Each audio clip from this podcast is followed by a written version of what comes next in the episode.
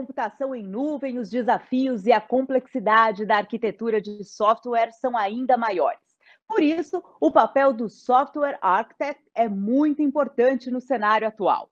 Rafael Veronese, Delivery Team Lead na Icor, vai nos contar um pouco mais sobre esse assunto. Olá, pessoal, boa tarde a todos. Meu nome é Rafael Veronese e gostaria de convidá-los para um bate-papo sobre arquitetura de software e sua aplicação em projetos customizados. Trabalho na Ecor como arquiteto de software e líder técnico e já estou nesse mercado há aproximadamente 20 anos e gostaria de trazer um pouco das minhas experiências, compartilhar com vocês hoje. Aqui temos uma breve agenda sobre os temas que vamos abordar então, falar um pouquinho dos desafios da escrita de software, o que é arquitetura de software, o que nós na Ecor entendemos que é um arquiteto de software, suas responsabilidades, um pouquinho sobre conceitos modernos de arquitetura e como nós aplicamos esses conhecimentos em projetos customizados que atendemos aqui na Ecor. Então, o que é arquitetura de software? Então, para falar disso, eu gosto primeiro de partir do princípio dos desafios da escrita de software. Quais são os desafios que nós desenvolvedores encontramos quando vamos escrever qualquer tipo de programa, qualquer tipo de aplicação. Então, o primeiro desafio, ele parte da compreensão do problema. O entendimento e a transcrição de um problema prático em uma solução computacional.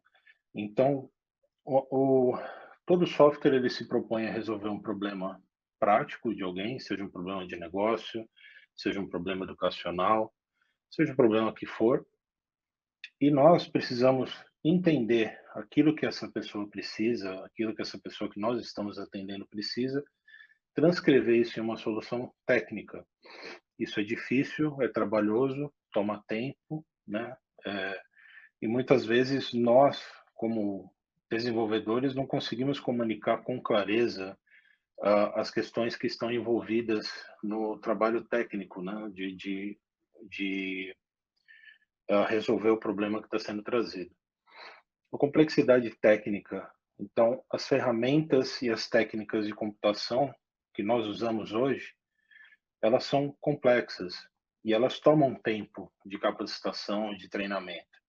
Então, um bom profissional de tecnologia, de, de desenvolvimento de software, ele leva tempo para ser formado, leva tempo para entender todas as nuances, as ferramentas, e mesmo quando isso acontece, nós esbarramos num desafio que é a questão da diversidade de plataformas.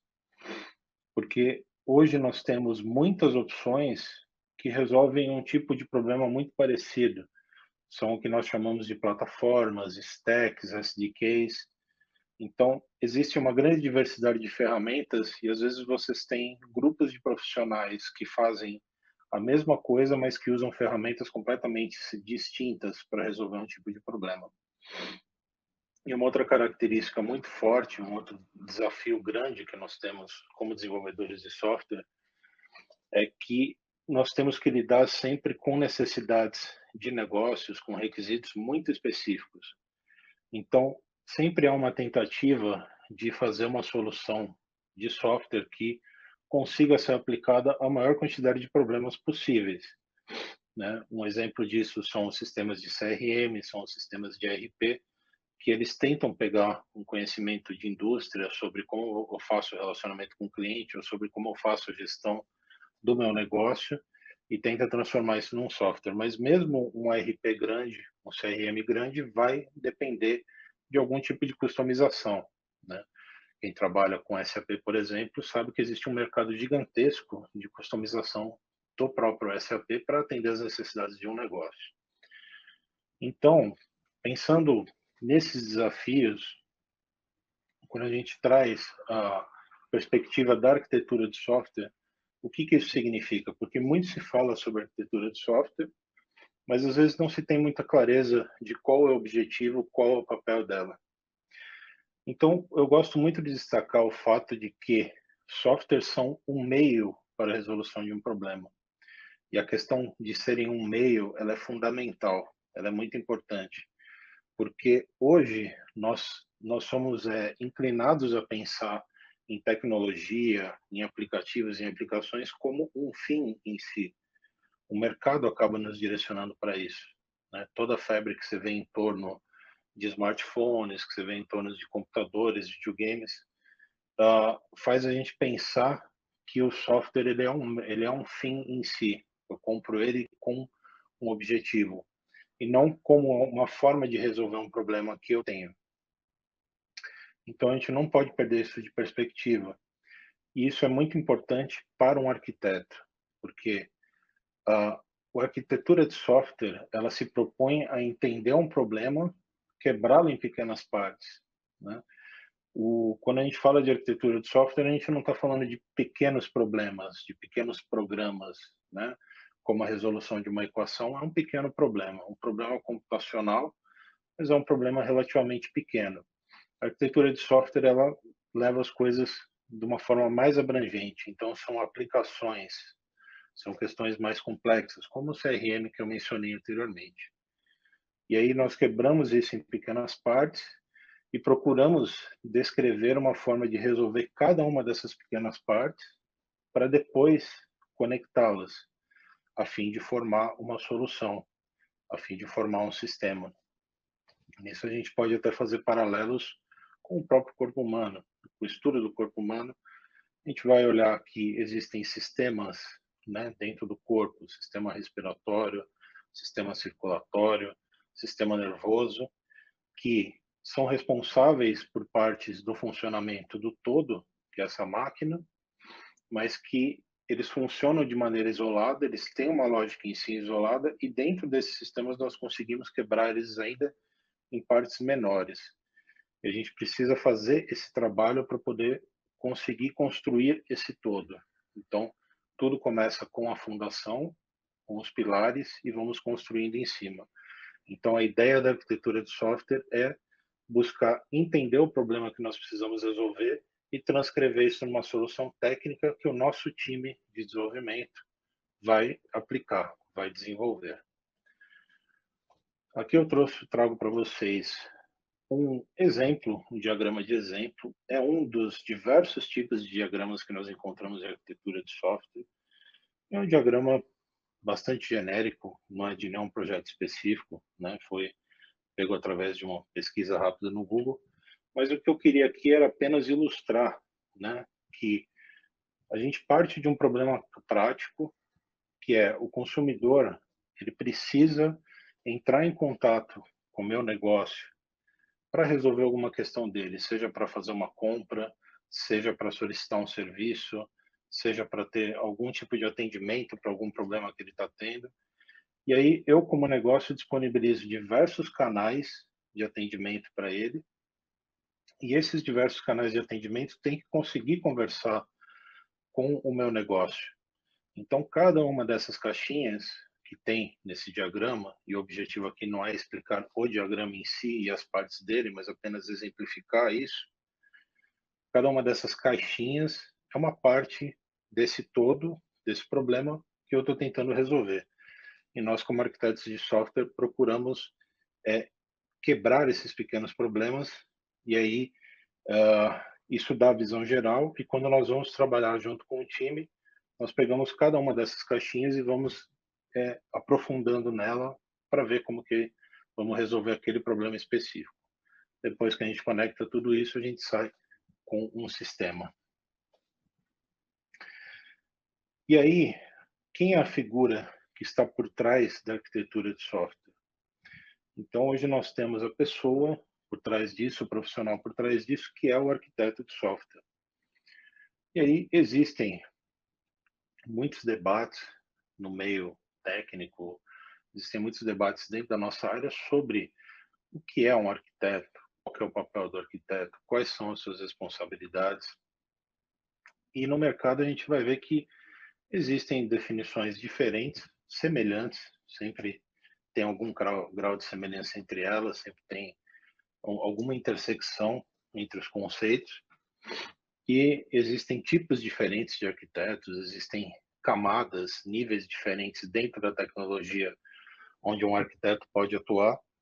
Mas aqui na Ecor a gente procurou trazer uma visão nossa, de, do que entendemos como arquiteto de software e o que, que ele se propõe e quais são, são as responsabilidades. Então, aqui eu trago a definição em inglês, né? nós preferimos mantê-la dessa forma, pois a tradução às vezes perde um pouco o significado, mas basicamente a, o arquiteto de software ele é um especialista em desenvolvimento, em programação, é uma pessoa que já passou por toda essa trajetória de desde escrever pequenos programas, entender como é a escrita de pequenos programas, até entender como um computador funciona, como sistemas complexos funcionam.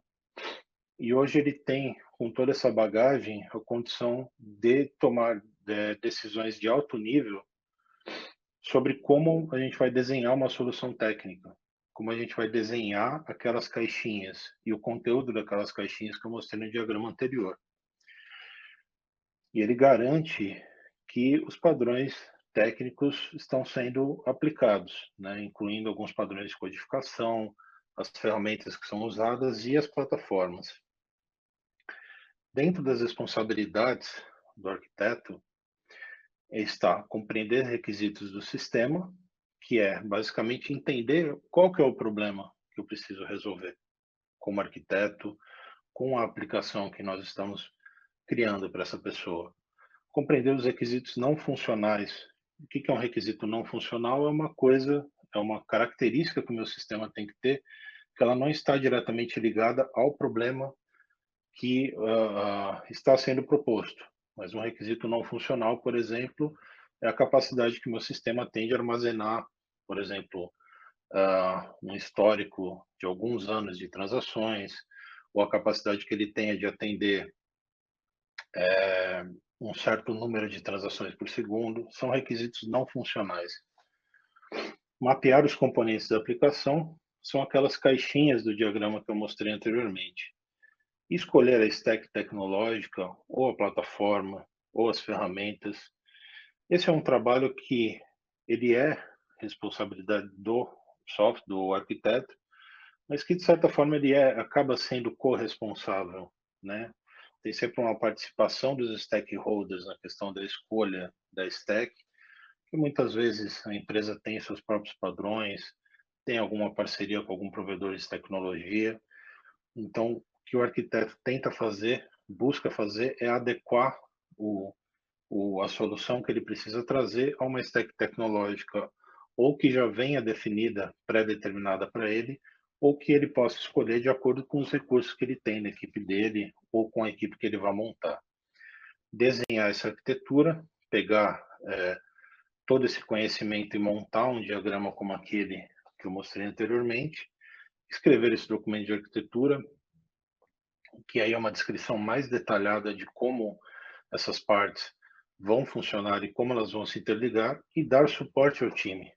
Lembrando que o arquiteto é uma pessoa que ele já tem muita experiência, muita bagagem. Então a função dele também é suportar o time e às vezes pessoas menos experientes que possam ter ali. E hoje, né, eu quero trazer um pouco dessa perspectiva da arquitetura de software moderna porque a área de computação, a área de tecnologia, é uma área de conhecimento relativamente recente. Nós temos aí uns 70, 60 anos, mais ou menos, de história de ciências da computação. Muitas coisas já aconteceram, mas é uma área que ela ainda é relativamente nova e que muitas transformações estão acontecendo. A principal delas foi a chegada da computação em nuvem.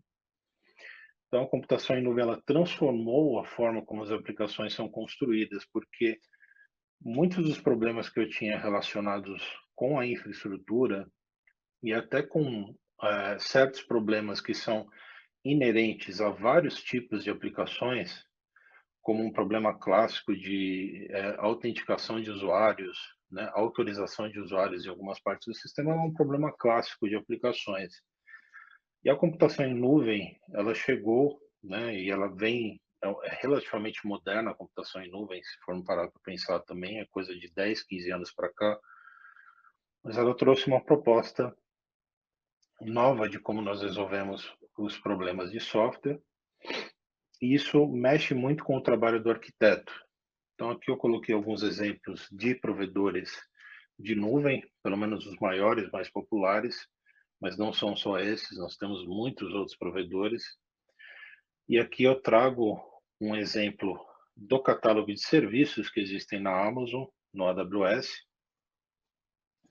a título de exemplificar como hoje o trabalho do arquiteto às vezes consiste em pegar essas partes do problema maior que nós queremos resolver e ver o que, que dentro desse catálogo pode usar para facilitar a, criação, a resolução do nosso problema. E aí é um trabalho quase como montar um Lego, às vezes, né? de ver quais componentes que são aplicáveis ao tipo de problema que eu quero resolver. Então, veja, por exemplo, a, a parte do a, o que eu mencionei como exemplo, a questão da autenticação e autorização de usuários. É um problema que o Cognito, que é um produto da Amazon, se propõe a resolver. E aí eu contrato isso como um serviço e pago por uso. E tem a vantagem dele ser escalável.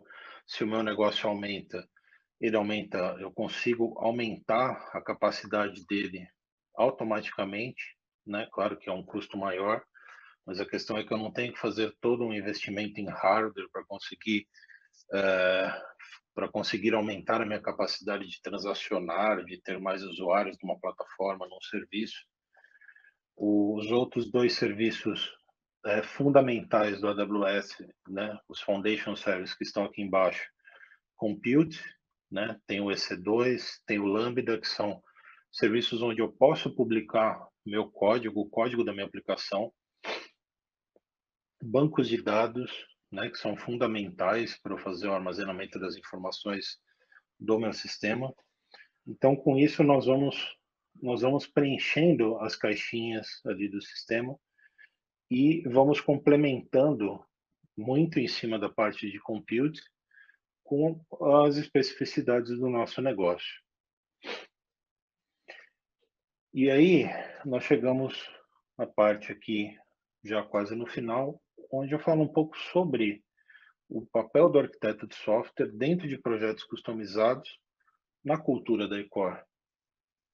Por que, que isso é importante?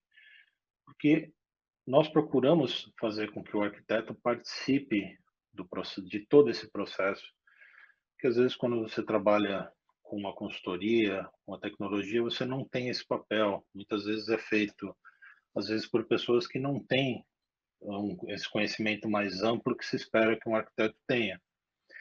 Então, como é a nossa cultura interna para essa parte de projetos customizados? Todos os nossos projetos têm a participação de um de um arquiteto em todas as fases.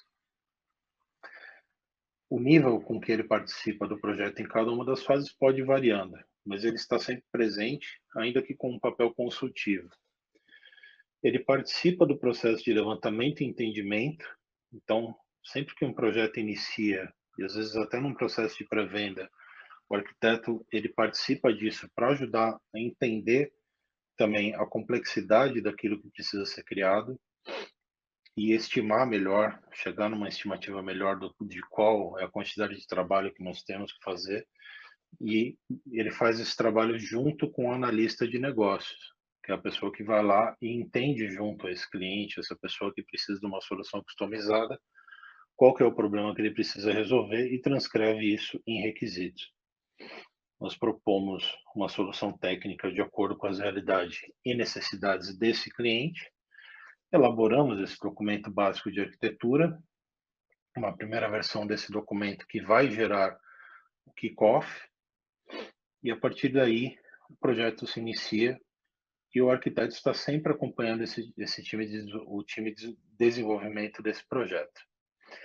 Então, a, a presença do arquiteto, da pessoa com esse perfil de arquitetura na execução de projetos customizados, é um dos fatores que garante uma entrega mais assertiva desse projeto. Então, é isso que eu gostaria de trazer para vocês hoje. Infelizmente, nosso tempo acabou, é um tempo curto. Espero que vocês tenham gostado. E eu fico à disposição para conversar, para bater um papo, Esse é meu contato, meu e-mail e também estou à disposição do LinkedIn. Muito obrigado.